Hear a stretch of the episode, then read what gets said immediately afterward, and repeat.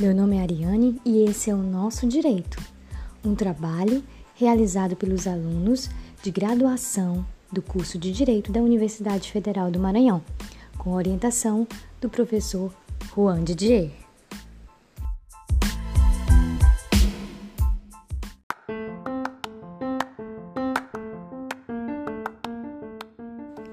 O tema de hoje será multipropriedade ou timeshare.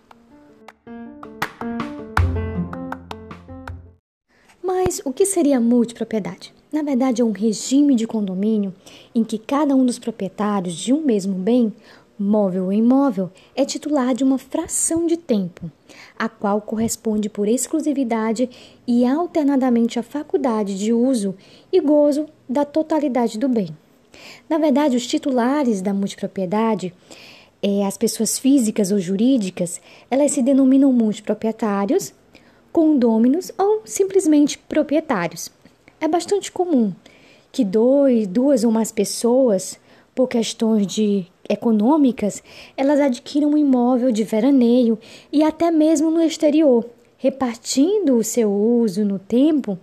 Isso é até uma forma de dividir os custos de aquisição e conservação do imóvel, que normalmente seria muito difícil ou impossível para cada um individualmente. Mas como essa matéria foi introduzida no direito brasileiro?